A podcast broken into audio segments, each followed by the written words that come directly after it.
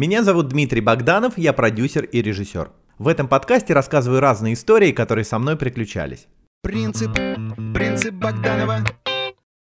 Прижимистый парень. Был у меня знакомый Паша, который любил приукрасить. Он это называл «немного докрутить». У Паши были даже не вещи, а выражаясь киношным языком, реквизит. На руке он носил дорогущие часы, чтобы на переговорах произвести впечатление на оппонента.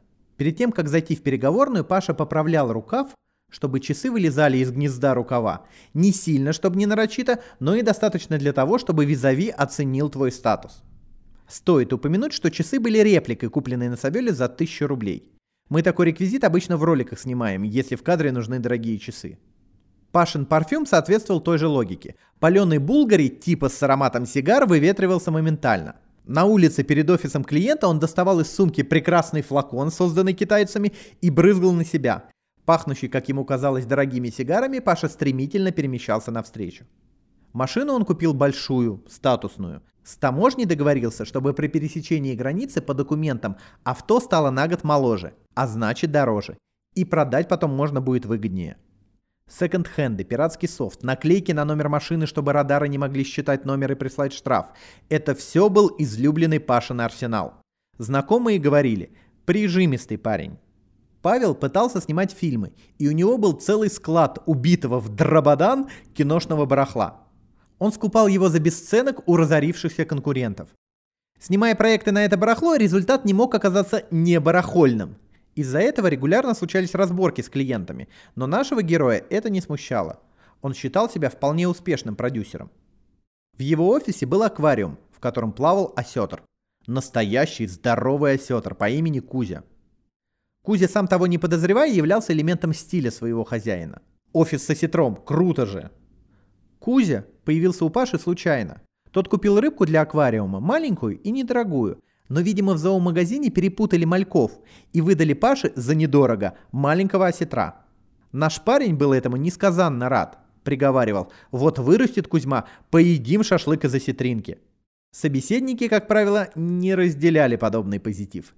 Им было сложно радоваться тому, что рыба в аквариуме вырастет, и ее можно будет съесть. Жил себе Павел не тужил. Ходил на встречи и выращивал Кузю. А потом вдруг влюбился – и любовь его оказалась взаимной. Девушку звали Мария. Она была настолько противоположна нашему герою, насколько это возможно, как говорят небо и земля. Маша полюбила, поэтому взяла на себя миссию перевоспитать Пашины неприглядные реквизитные черты. Как только он пытался немного докрутить, она громко и металлически точно оповещала его «Паша, хватит хитрожопить». Постепенно наш герой перестал носить копии дорогих побрякушек и купил нормальный парфюм. А тот китайский, думаю, захоронил как радиоактивные отходы. Маша даже отодрала отражающую наклейку с номеров машины. Дел было при мне. Они поругались, и Маша в платье с маникюром, присев на корточки, стала отдирать пленку с номера. Паша вещал как бы в сторону. «Мне-то все равно. Это ты будешь виновата, что в нашей семье возрастут расходы из-за штрафов». Маша отвечала, не отвлекаясь от процесса. «Ничего. Научишься ездить без превышений, как люди». Паша смирился. Осетр Кузя был уже стар и вот-вот должен почить. Паша вычитал, что если рыба умирает своей смертью, то ее нельзя есть, а если самому ее, того, то все в порядке. Он Маше намекнул, может осетринки поедим? Кузе-то все равно, а у нас ужин. Подруга жизни не сдерживала себя. Ты хитрожопый упырь.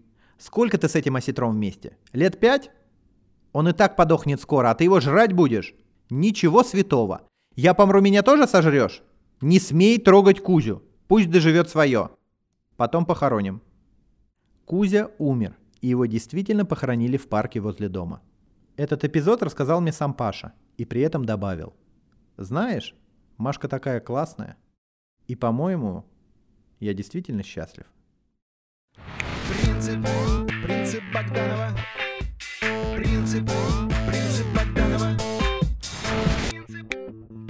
Богданова.